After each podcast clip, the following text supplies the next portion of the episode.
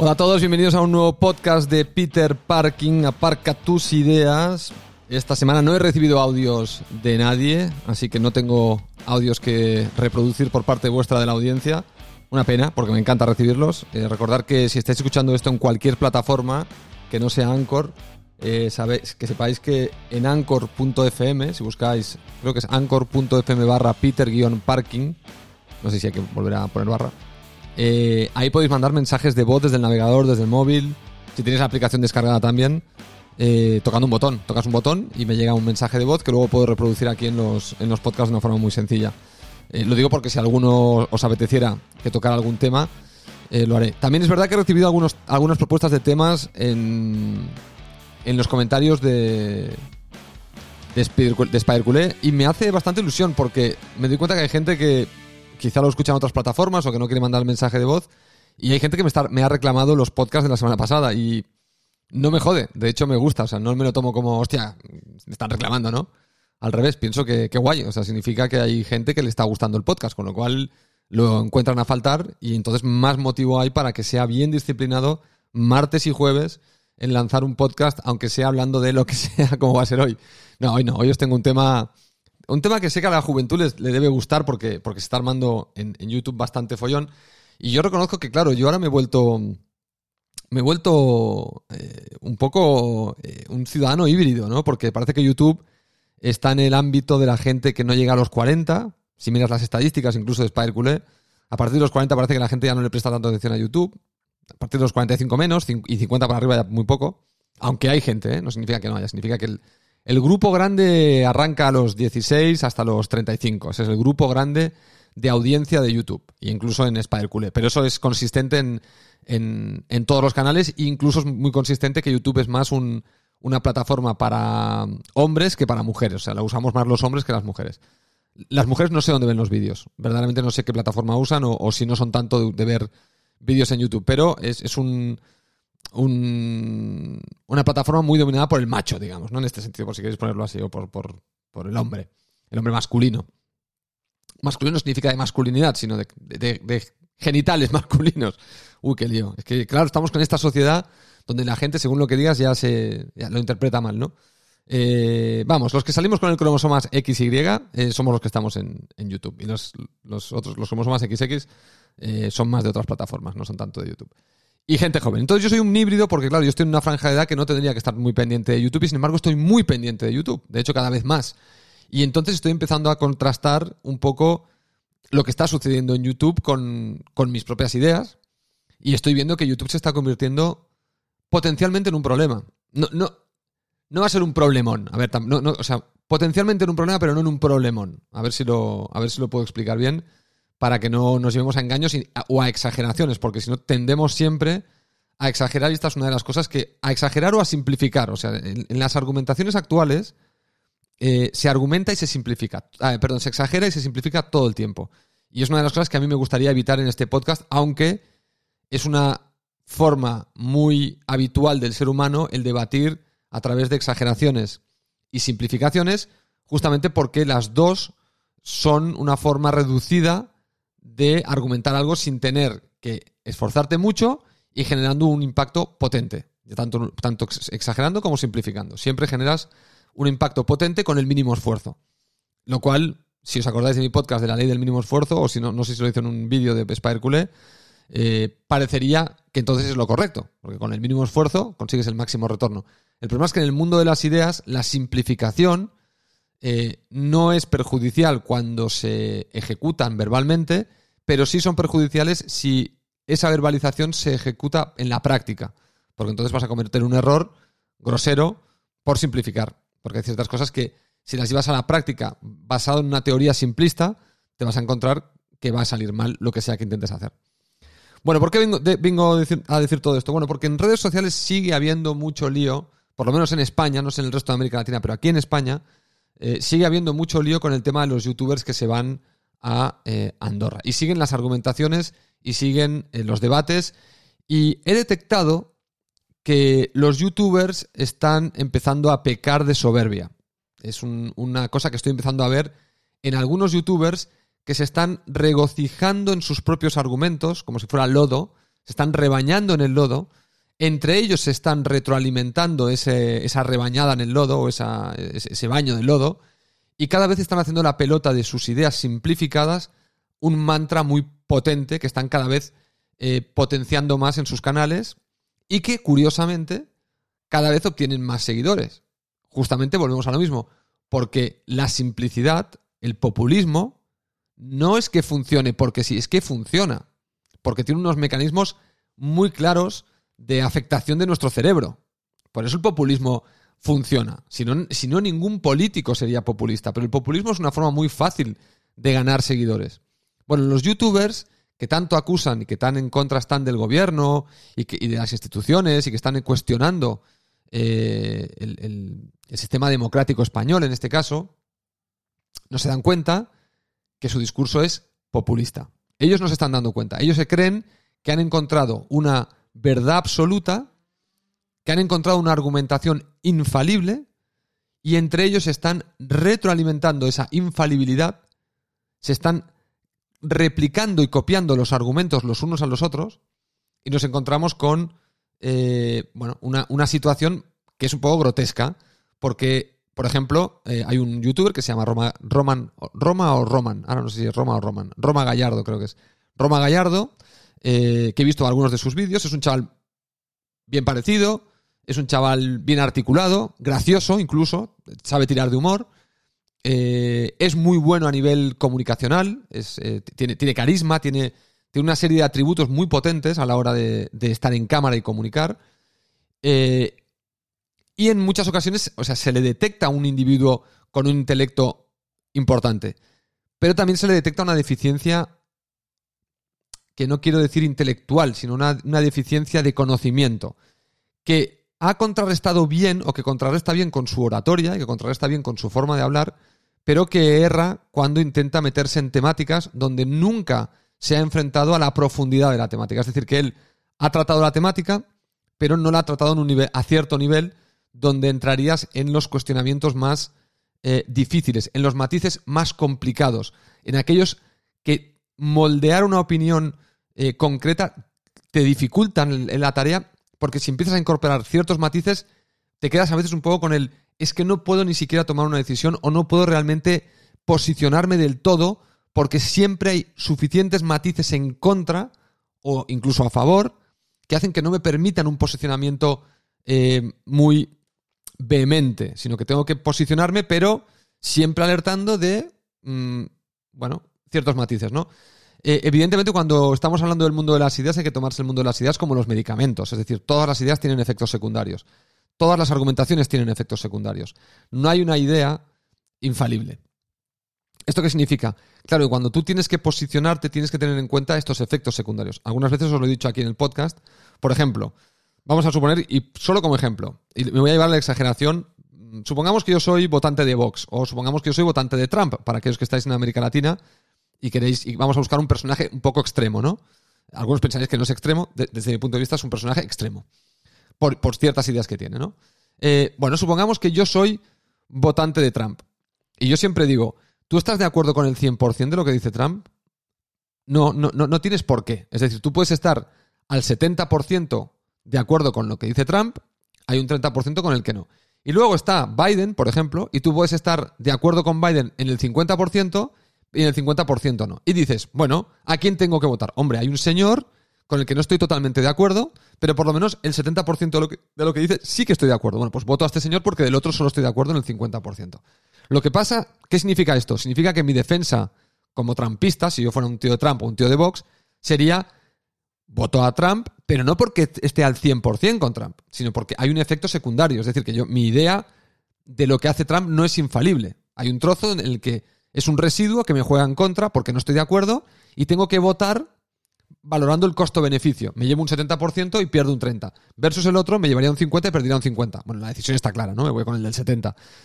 Esto es, esto es importante porque, por ejemplo, este caballero Roma Gallardo, este chico, o este señor, este, bueno, muchacho, dijo el otro día que tenía 32 años, y entiendo un poco dónde está en la vida. Entiendo un poco la vehemencia de la juventud, porque él está en la juventud todavía.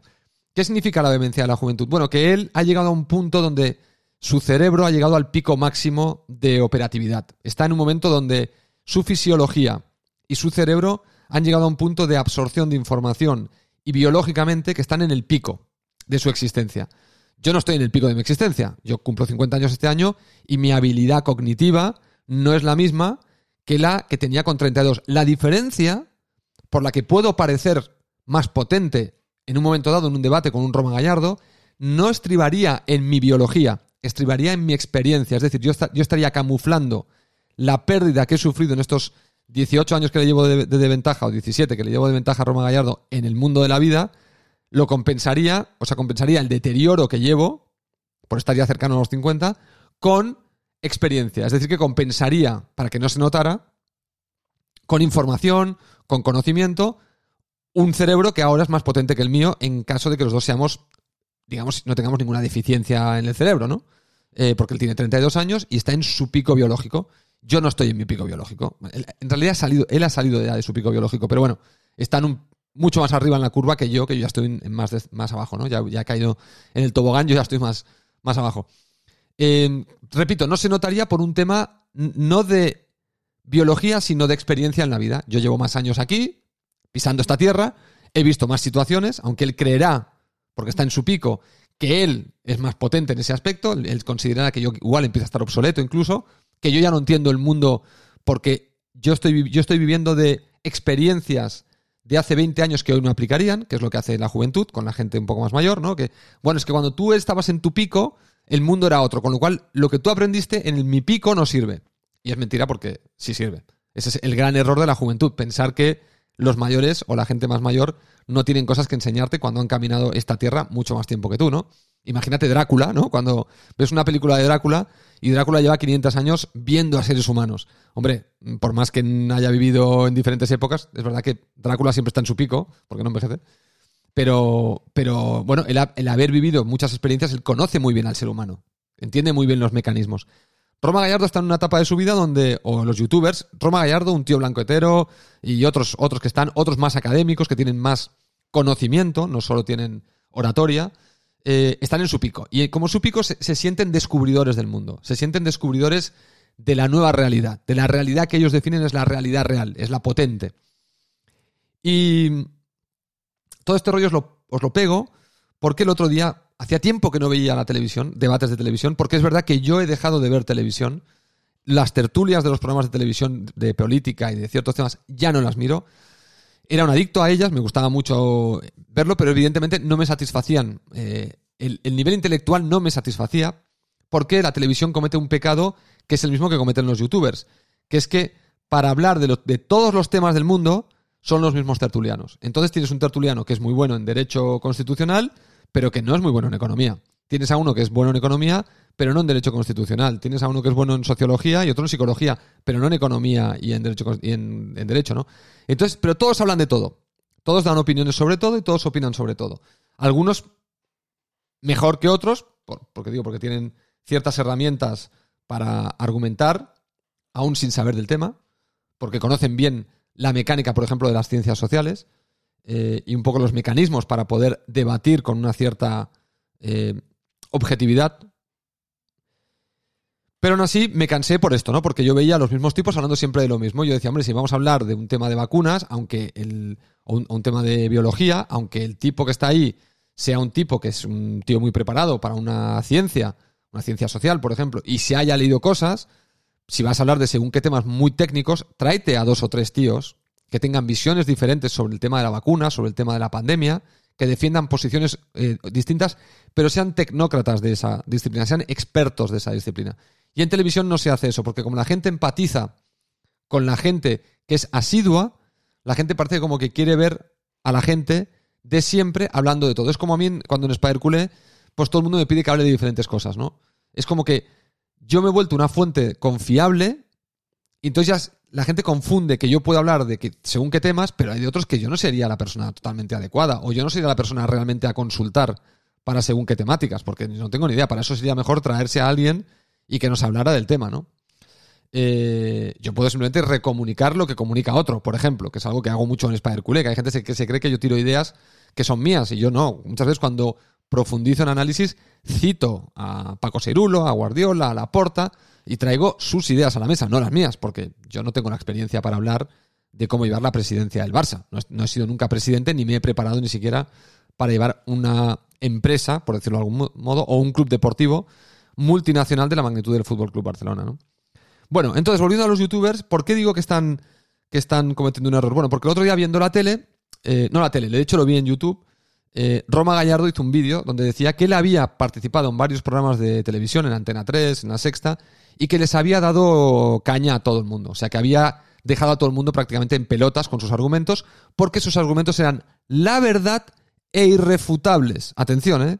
O sea, alguien diciendo que lo que él está diciendo es la verdad e es una verdad irrefutable y que nadie se la pudo refutar.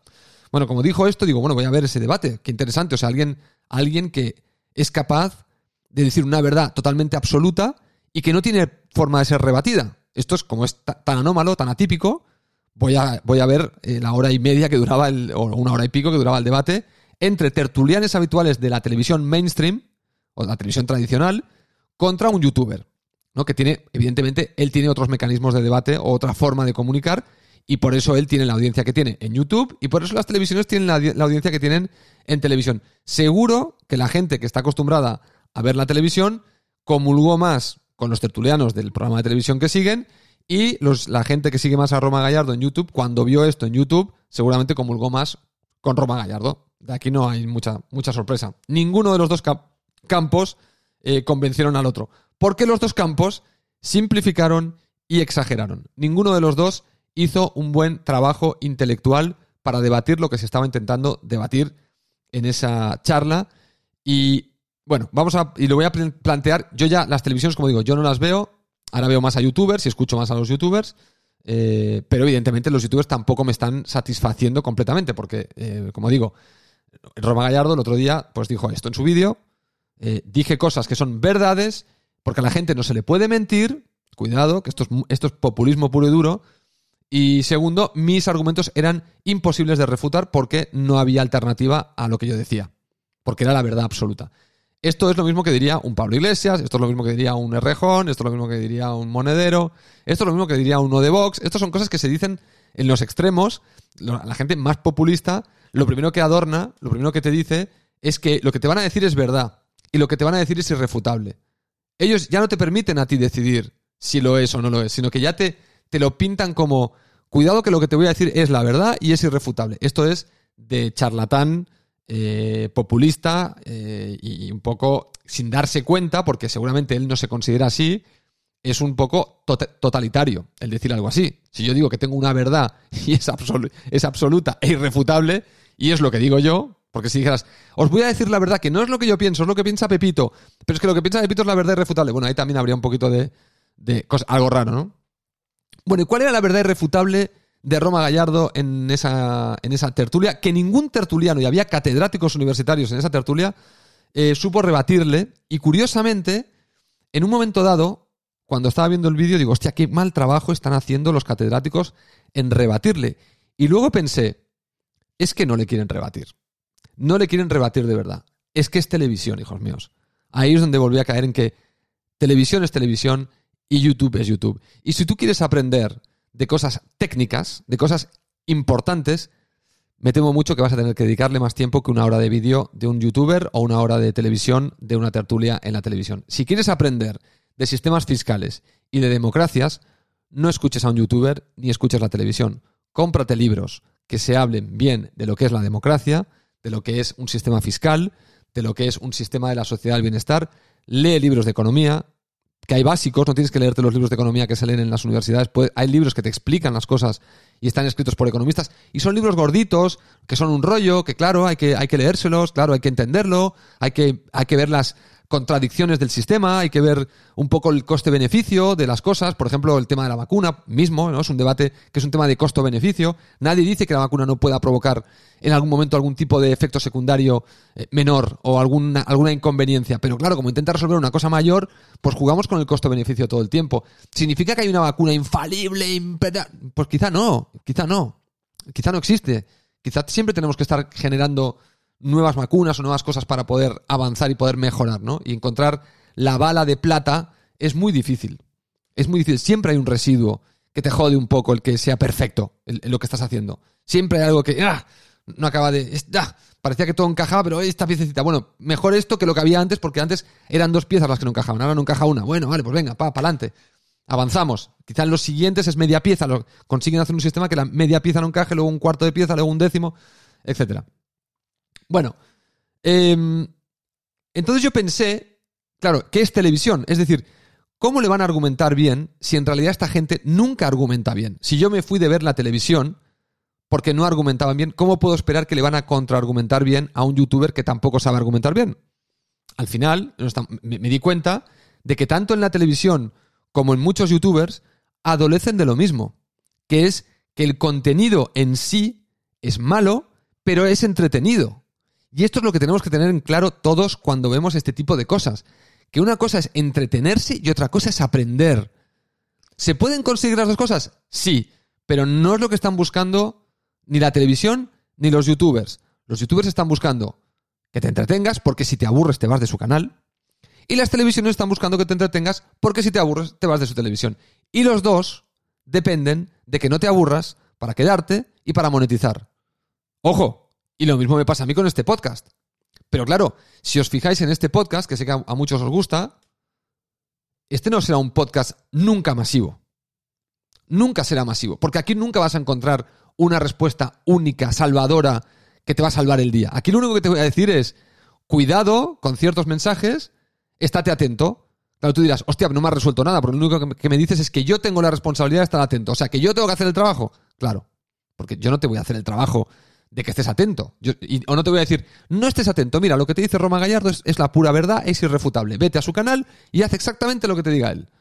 O piensa exactamente como piensa él. Y ya está. Y así te ahorras eh, tener que trabajar o tener que utilizar el intelecto. Claro, aquí no encontrarás eso. Aquí siempre te buscaré las cosquillas para que refutes tus propias ideas. Porque recordar que incluso los youtubers están empezando a utilizar la palabra pensamiento crítico y no saben lo que significa. No saben lo que es se creen que pensamiento crítico es criticar eh, todo. Es decir, hay una tendencia a pensar que el pensamiento crítico es criticar. No, no. El pensamiento crítico es criticar tus ideas, no las ideas con las que ya no comulgan, porque con esas es muy fácil criticarlas. Eso no produce pensamiento crítico. Pensamiento crítico es cuando tú te enfrentas en el espejo a tus ideas, las rebates, les das la vuelta y eres capaz de encontrar una contraargumentación a una idea que tenías interiorizada tú y que te has dado cuenta de que le puedes dar la vuelta. Es decir, el pensamiento crítico de Roma Gallardo desaparece en el momento en el que él dice que tiene una verdad y que esa verdad es irrefutable. Eso significa que él, esa idea que tiene sobre la democracia española, que ahora os lo explicaré cuál es, no, la, no ha hecho pensamiento crítico, no la ha rebatido internamente, sino que se ha casado con una idea, la ha fortalecido, la ha nutrido, la ha hecho crecer la ha convertido en verdad absoluta e irrefutable y todavía no ha sido capaz de activar su pensamiento crítico. Porque el hecho de decir que es verdad irrefutable, una de dos, es que ha intentado refutarla y no ha podido, y entonces ha llegado a la conclusión de que, ok, es irrefutable, o verdaderamente no ha podido, porque yo le voy a intentar demostrar ahora que su idea es refutable y que no es una verdad absoluta. y lo voy a hacer, no necesitaré tampoco ni siquiera apelar a, a mucha a, tirar de mucho conocimiento sobre democracias. Eh, es muy fácil. De hecho, a Roma Gallardo y a todos los que queráis saber temas relacionados con la democracia, hay un libro muy interesante. Y yo no soy un gran lector, pero aquí, mira, aquí me estará escuchando Chose de Boston, que estuvo aquí en el podcast, que es politólogo, y quizás este es un tema que eh, Chose estaría muy bien que viniera. si me estás escuchando, Chose, eh, mándame un audio o un email, de hecho tienes mi correo electrónico, para que hagamos un podcast quizá este jueves, o para este jueves, o para el martes que viene, cuando lo hacemos el fin de semana y lo publico el martes que viene, para hablar del tema que estoy tocando hoy. Porque creo que justamente tú serías el individuo que ahora sí necesitaría en esta charla para, acabar de cerrarla, eh, porque tú eres politólogo y seguramente mm, hasta podrás añadir más matices que a mí se me van a escapar. Bueno, eh, pensamiento crítico entonces. Repito, Roma Gallardo no lo ha activado, pero los, los youtubers y mucha gente usa esta expresión, pensamiento crítico. El pensamiento crítico, repito, supone que tú contrastes tu propia idea, que tú le des la vuelta a algo que crees. Si no, no estás activando el pensamiento crítico. Si a ti algo te parece que es una mierda, y siempre te parece que es una mierda, decir que es una mierda no es tener pensamiento crítico. Decir que es una mierda es decir lo que tú ya pensabas. pensamiento crítico es decir, ¿realmente es una mierda? Déjame reevaluarlo. ¿Realmente es una mierda? Y ahí activas el pensamiento crítico. Cuando te das cuenta de que una idea fijada, quizá eres capaz de preguntarte, ¿es real esto que es de verdad lo que estoy pensando? ¿O hay otra forma de ver esto? Y ahí estás activando lo que es el pensamiento crítico. Con lo cual, esto es muy importante. Repito, cuando un youtuber se presenta en una televisión o cuando un youtuber analiza su actuación en un programa de televisión y dice que su verdad era irrefutable y absoluta, claro, una de dos, repito, o ha tenido, no ha tenido capacidad de autorrebatirse internamente o nunca ha activado el pensamiento crítico. Y encima los que tenía delante les pasa lo mismo. Ojo, es que los que tenía delante eran exactamente igual que él. Quizá os diré que son peores porque supuestamente muchos de los que están ahí, no supuestamente no, muchos de los que están como tertulianos son catedráticos de universidad. Y o no supieron o no quisieron, repito, por un tema de televisión, por un tema de que en la televisión se está uno para entretenerse. Ellos, su misión es entretener, camuflado con ciertos detalles de conocimiento. Pero es entretener, lo mismo que los youtubers. Bueno, dicho esto, ¿cuál era la temática? La temática era, claro, que se estaba hablando de los youtubers y de su. de si son insolidarios, si no son insolidarios, si es legal, si no es legal, si está bien, si está mal, plum, plan, plum. Bueno, yo ya os dejé un podcast donde eh, os hablaba de los diferentes marcos de debate que hay que tratar cuando se habla de esto de los youtubers yéndose a Andorra para pagar menos impuestos. Y, ya os expliqué que, claro, en los diferentes marcos hay diferentes conclusiones y luego hay que juntar todas las conclusiones en, una sola, en un solo marco.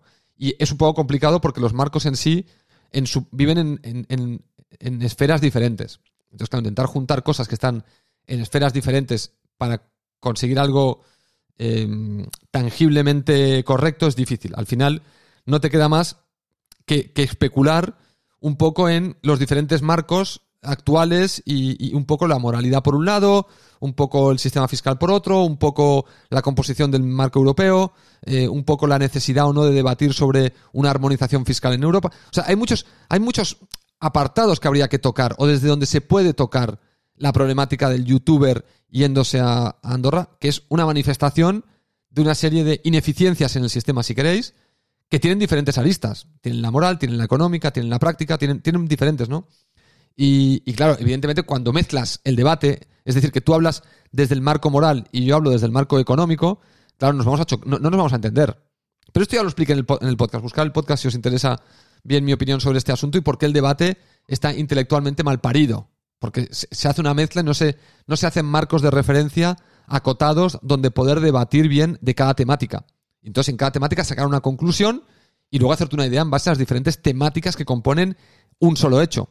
Porque el solo hecho de que el youtuber se vaya a Andorra cubre varias temáticas que en sí mismas son una temática que fomentaría un debate individualizado. Repito, en la televisión se mezcla todo. Es como que se tiran todos los huevos dentro de la olla, se mezclan y, cuando son huevos que no se pueden mezclar para poder tener un debate ordenado. Ojo, que el ser humano tiene una. El cerebro humano y el ser humano y la verbalización y cómo, y cómo debatimos tiene unas em, limitaciones. Entonces, a veces por eso, en ciertas, a ciertas formas de encarar ciertas temáticas, para poder llegar a conclusiones mm, pragmáticas que se puedan aplicar, tienes que, eh, como empaquetar, hacer unas fronteras, meter unos límites y entonces hablar y debatir dentro de ese límite. Eso no significa que no se puedan tocar todos los temas. Significa que cada eh, tema tendrá su límite, tendrá su cuadradito donde hablaremos dentro de ese cuadradito, como un cuadrilátero de boxeo. Y al lado habrá el otro tema. Y ahí hablaremos en ese. Y ahí iremos sacando conclusiones de cada uno de ellos para poder tener la película completa. Mezclar todos los cuadriláteros es, es una estupidez. O sea, no es una estupidez. Provoca un gallinero. Provoca que no haya ningún tipo de posibilidad de activar el pensamiento crítico. Porque, claro, cada uno se mueve en el ámbito donde le conviene el debate. Yo soy muy bueno defendiendo el cuadrilátero 1, pero soy muy malo defendiendo el cuadrilátero 3. Entonces yo siempre hablo desde el 1, pero es que mi opositor se siente muy cómodo en el cuadrilátero 3, pero muy incómodo en el 1. Entonces él se queda en el 3. Entonces debatimos cada uno desde nuestro cuadrilátero. No estamos debatiendo de lo mismo, en, el fondo. Estamos cada uno en sitios distintos. Por eso no se llega al consenso. Bueno, para ir acabando el podcast, entonces, lo de la democracia española, bueno, una de las cosas que decía Roma Gallardo es que hacía una simplificación muy simple. Decía, eh, la democracia es el poder del pueblo. Es la definición, ¿no? Lo que, dice la palabra, eh, democracia significa el poder en el pueblo, o en las manos del pueblo, o en el pueblo, ¿no? O lo tiene el pueblo. Y entonces decía, bueno, que en España el poder no lo tiene el pueblo, el pueblo lo tienen unos oligar- oligarcas. ¿Por qué definía oligarquía a España? Bueno, porque decía que los partidos políticos eh, no permiten libertad de voto en el Congreso, sino que todos los diputados se alinean con, con el voto del líder, como si el líder fuera un dictador dentro de ese, de ese, de ese grupo y no hubiese un trabajo conjunto, que ya la primera falacia, primera exageración, o una de las exageraciones que se hicieron. Y, eh, entonces no haría falta tener tantos diputados, simplemente se pondría eh, a los cuatro, cinco o seis eh, jefes de cada formación, se les daría proporcionalmente, es que me entra la risa solo de pensarlo, se les daría proporcionalmente la capacidad de voto y que votaran solo ellos, y entonces nos ahorrábamos todos los salarios de, los, de, de todos los diputados. Nuevamente, Roma Gallardo no entiende que los diputados tienen cada uno labores, tienen funcionarios de, de primera clase, segunda clase, tercera clase a su cargo, que hacen trabajos de todo tipo para el Estado, y eso acaba siendo iniciativas y trabajos que realmente son importantísimos y que no podría hacer solo el líder eh, en solitario. O sea, que no le daría la capacidad. Tiene que tener todo el equipo de trabajo, que son los, los ministros y los diputados, para poner, hacer funcionar el Estado. El Estado es una máquina muy compleja. Ah, por cierto, os estaba recomendando un libro, antes de dicho lo de Chose, que es La República de Platón. Lo digo para que entendáis la. Platón os va a desmontar la cabeza. Bueno, es Sócrates en realidad el protagonista, pero bueno, escribe Platón. Eh, porque vais a ver cómo en los debates eh, Sócrates desmonta siempre a todo el mundo porque todo el mundo viene con verdades absolutas. Y Sócrates va demostrando, va demostrando en el libro todo el tiempo las diferentes aristas que se van produciendo en, en los debates. Por ejemplo, mira, esto, y esto creo que viene a pelo un poco para, para demostrar un poco estos, estos puntos de por qué las verdades no son irrefutables y irrebatibles. Resulta que hay un. que resulta que hay un pasaje del libro que, siempre se me quedó grabado, que es cuando habla del ejército. eh, en ese libro, ¿no? En la República. Y en el, en el pasaje este dice.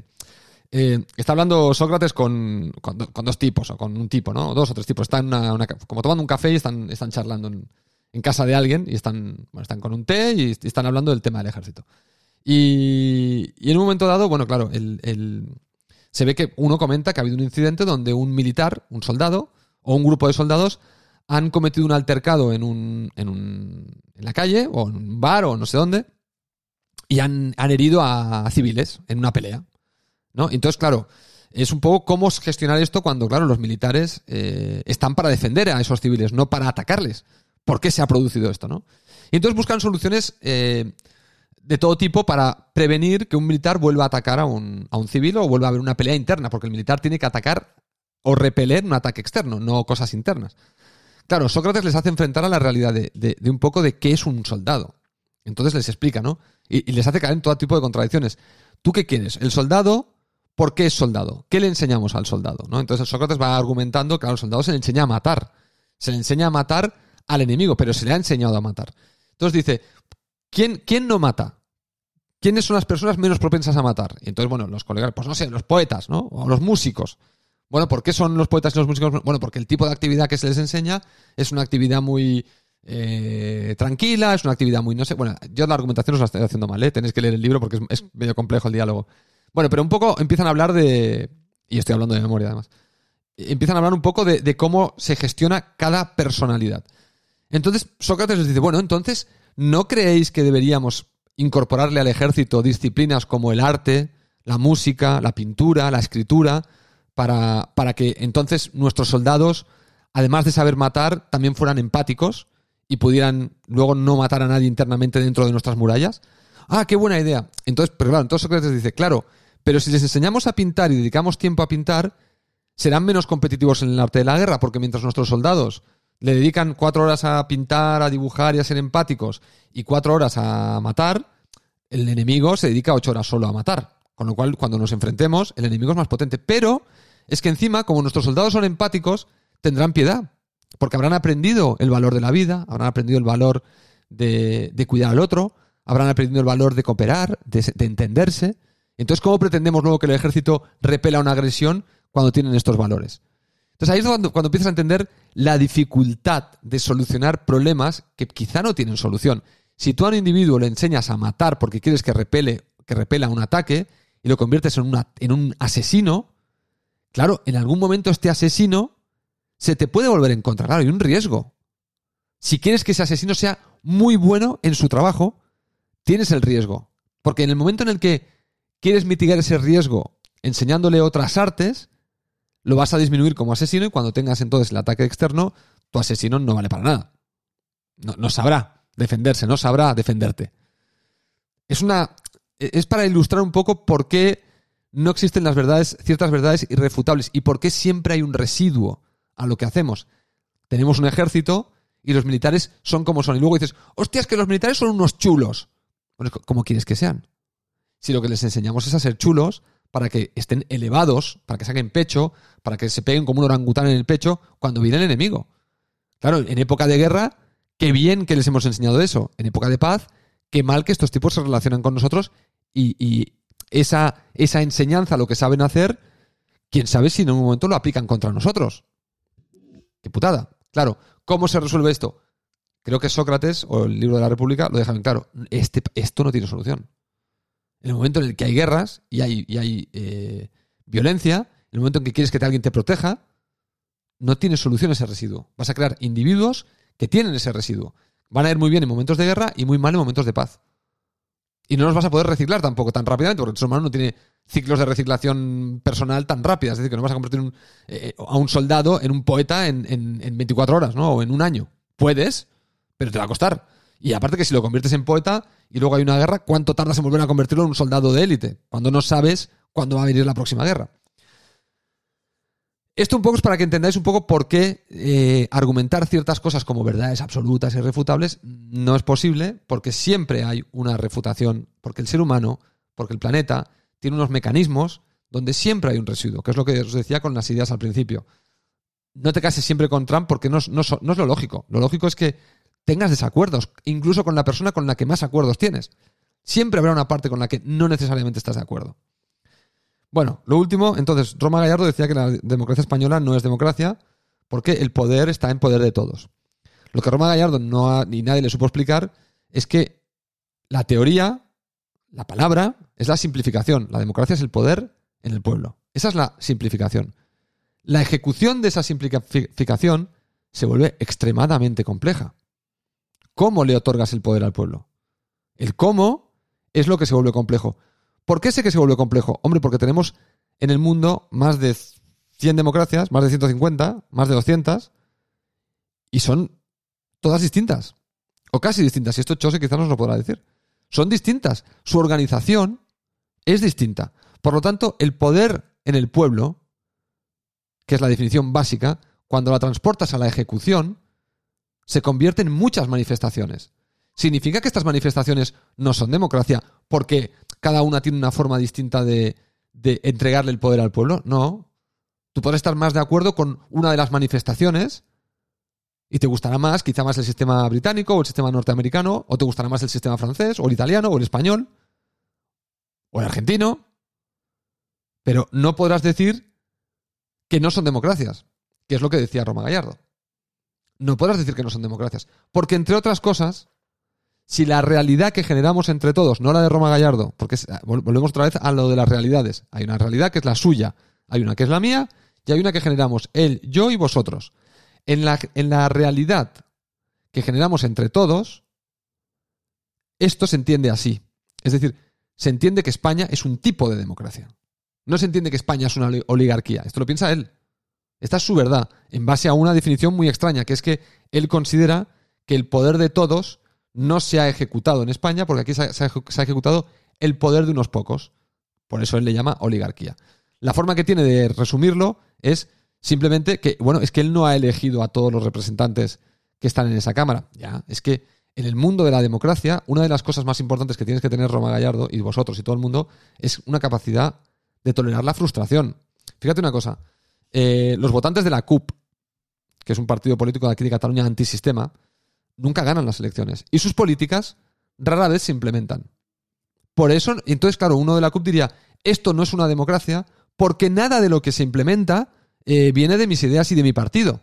Prácticamente mi partido tiene una influencia del 1% en lo que se genera a nivel políticas públicas, a nivel leyes.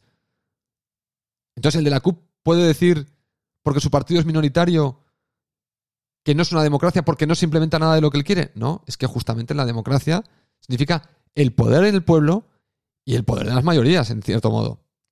Pero ya se han instrumentalizado cosas para que la minoría, para que la mayoría no pueda abusar de la minoría. Es decir, que el de la CUP no se hace exactamente lo que él quiere, pero él no pierde derechos por ser votante de un partido concreto, por ser una minoría. Él tiene los mismos derechos que los votantes del partido que gana. Pero las políticas que se implementan no son las que él quiere. Bueno, porque tú eres minoría, nadie quiere ese tipo de políticas y entonces no se hacen esas políticas, porque estamos en sociedad y tú tienes que entender que, como siempre, hay un, hay un residuo. Pero es que esto no solo le pasa al de la CUP, es que pasa en diferente grado a todo el mundo.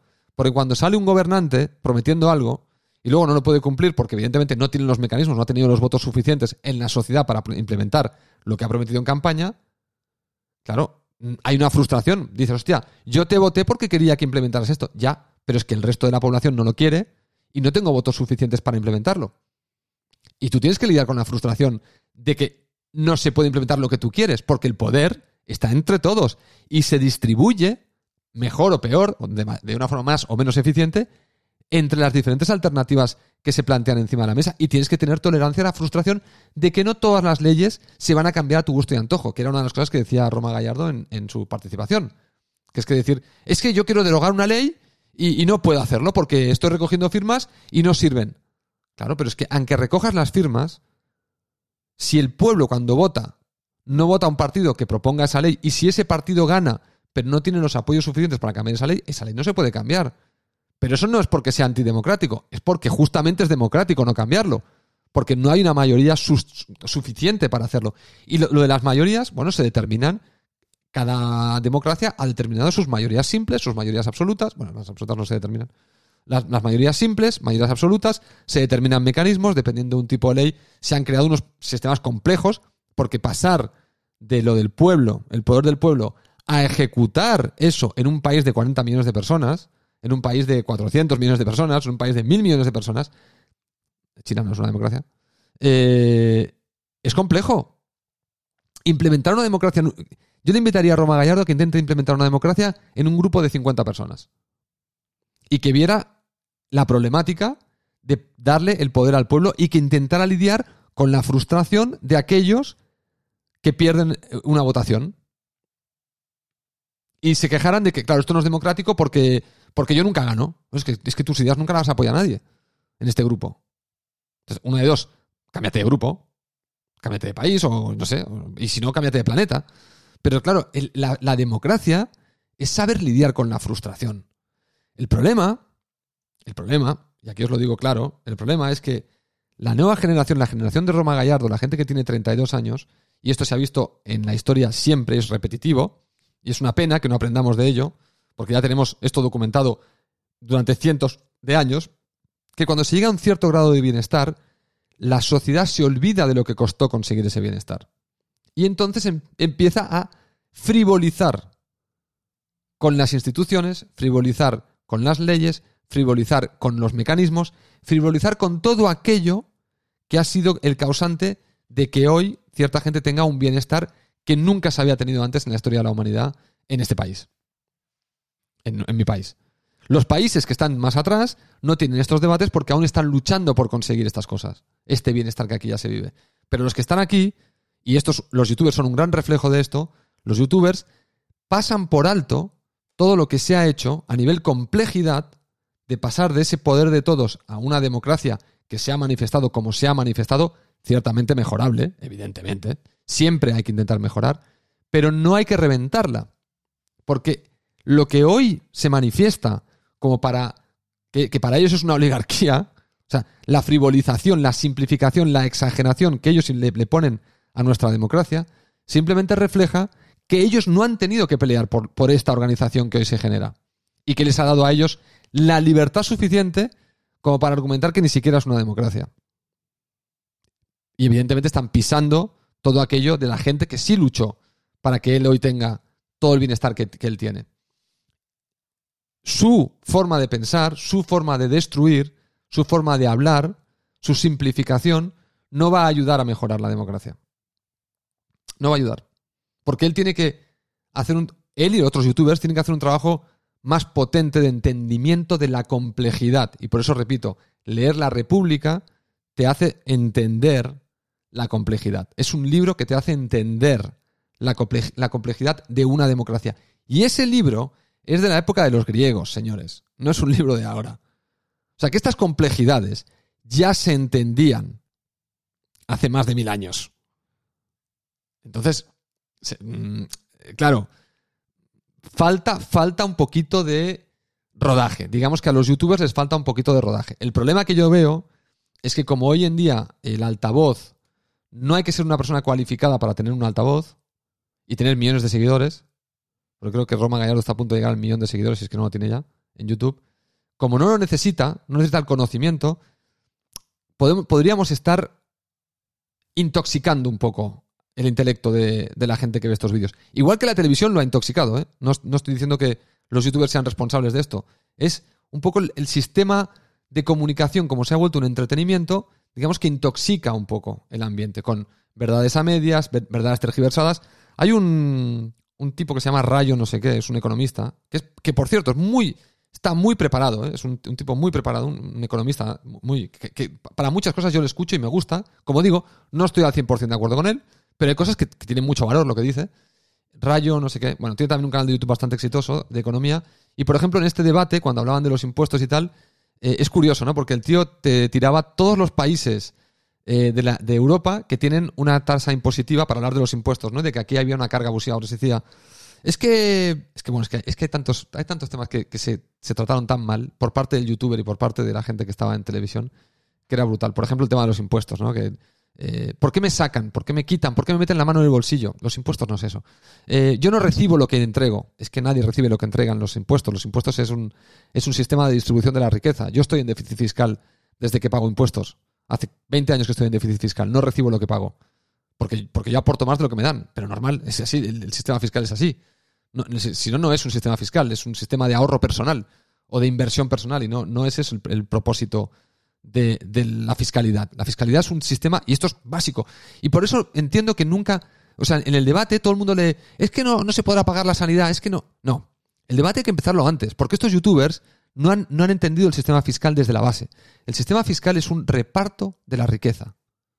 Es un reparto de la riqueza para evitar desigualdades, porque las desigualdades generan conflicto social y el conflicto social genera un perjuicio económico y político y societario y social. Por eso los países donde hay menos desigualdad son los más seguros, los más tranquilos, donde la gente es más feliz. Y los países con más desigualdad donde hay más conflicto eh, armado, físico, social, económico, etc. Por lo tanto, lo primero que habría que empezar es con a estos chicos a enseñarles un poco la teoría básica. Imaginaos, dónde hay que ir para, empezar el debate con ellos, o para empezar el debate con algunos de ellos. Pero bueno, este, este youtuber, que es tertuliano y que se llama Rayo Algo, y que es economista, cuando lista la, para, para hablar de abuso en el sistema fiscal español, que era otro de los temas del podcast, de la tertulia, eh, mencionaba como 12 países, todos con un sistema impositivo para las rentas altas muy inferior al, español. Claro, se dejó la otra mitad de países que están por, que tienen una renta unos impuestos para las rentas altas superiores al de España. Es verdad que España está por encima de la media europea, pero es que la media europea tiene un rango muy amplio, que esto es otra cosa que tampoco se explica, cómo se forma una puta media, que hay cosas que hay que explicarlas parece de, como si estuviéramos en el patio del colegio. Entonces, claro, si tienes eh, eh, varios países que tienen una media del 10% en sus impuestos, eh, y tienes varios países que están arriba del 50, claro, los, los que estén en el 48 están por encima de la media, de forma muy abultada. De hecho, la mayoría de países motores de la Unión Europea están por encima de la media europea en cuanto a impuestos. Y, nadie habla de que Alemania es una tiranía fiscal. En cambio, España sí es una tiranía fiscal. Eh, nadie habla de que hay países, los nórdicos, que se ponen como el gran ejemplo de democracias y de países ah, acojonantemente sofisticados y modernos. Son los que tienen la fiscalidad más alta, más alta que la española. Ya, claro, pero ellos reciben. Eh, claro, ellos ven en sus. Ya, ya, pero tienen una fiscalidad más alta. ¿Sabéis por qué reciben lo que tienen? Porque la fiscalidad es alta. Porque los países con una fiscalidad alta, y esto también se ha demostrado en la historia, los países con fiscalidades altas y bien eh, gestionados son los que generan mayor clase media. En Estados Unidos, uno de los problemas que ya están alertando desde hace tiempo los economistas y los historiadores es que desde los años 50 las, los impuestos a las rentas altas han ido cayendo de forma alarmante. En Estados Unidos, las rentas altas llegaron a pagar hasta el 70% y 60% y 80% de lo que generaban. Los más ricos, los más millonarios. Y en ese momento es cuando Estados Unidos genera una clase media atómica, brutal, donde se genera una riqueza increíble. El momento en el que Estados Unidos ha empezado a bajar los impuestos a las clases altas, hasta el nivel que estamos hoy, es cuando la desigualdad y la polarización que vemos hoy entra en escena. Estados Unidos se ha cargado su clase media, en cierto modo, por sus políticas fiscales. Entonces, miremos nuevamente a que gente como este señor Rayo tira de, ciertas, de ciertos datos para argumentar algo, pero se olvida y lo sabe que está en los otros países. Y entonces cuenta la película desde su, eh, desde su porción de la idea. No, no, no, incluye todos los datos. Y lo hace deliberadamente. Empezó a tirar una serie de Letonia, República Checa, no, sé qué, Malta. empieza, empieza, a tirar todos países. Claro, países donde dices, ¿quién va a estos países a vivir? ¿Por qué no se va ningún youtuber a estos países a vivir? ¿No será que su fiscalización baja obedece a una situación país muy particular de estos países y cuando progresen esa fiscalidad subirá? ¿Esa es el, la fiscalidad ideal? ¿La República Checa es la fiscalidad ideal para España? ¿De verdad? Bueno, habría que ir a la República Checa y ver cómo viven, ver cómo son sus servicios, ver cómo es su infraestructura, y entonces entender, ver cómo es su economía, y entonces entender si realmente esa fiscalidad es positiva o negativa. Pero tirar números así al azar ventajistas, y este señor, repito, este señor es un señor ilustrado. Es un señor ilustrado. De televisión, que también es youtuber. Y aún así, postergiversó y lo llevó todo a su, a su terreno. Sabiendo, teniendo él en su cabeza la otra parte de la información. No era el único, ¿eh? Los del otro lado, los que, los que este, porque este sería defensor de los youtubers, los que criticaban a los youtubers hacían exactamente lo mismo, ¿eh? Tiraban solo los datos que les daban, que les, que les iban bien a ellos para su argumentación y se olvidaban del resto de datos. Y ahí está el problema, que no, así no se puede debatir. Así no se puede debatir. Bueno, lo voy a dejar aquí porque se me ha ido de tiempo. Lo único que os quería decir es que tengáis cuidado, que no confundir el entretenimiento con la educación, con el aprendizaje. Que los youtubers y la televisión están muy bien para pasar el rato, están muy bien para escuchar algunas ideas. No están bien para tomarlos como eh, si fueran tu academia de aprendizaje del mundo. Porque ningunos, ni televisión, ni youtubers, realmente profundizan en muchos casos para nada. Hay gente que sí, hay youtubers, hay, canales de YouTube que son muy densos y que tienen información muy buena, pero ya te digo, estos no son los que tienen millones de seguidores. Eh, tienen muchos seguidores también algunos, pero no son, no son los que están para mí marcando la tendencia en las redes sociales, que son más estos youtubers que entretienen, que tienen buena oratoria, pero que les falta, les faltan varias cocciones a nivel conocimiento. Bueno, lo dejo aquí porque este podcast se me ha ido de tiempo. Os espero el martes y el jueves y esperaré a ver si Cho se me escribe para invitarle al podcast y hablar de este tema, que me parece interesante. Hasta luego, chavalotes. Nos vemos en el próximo podcast.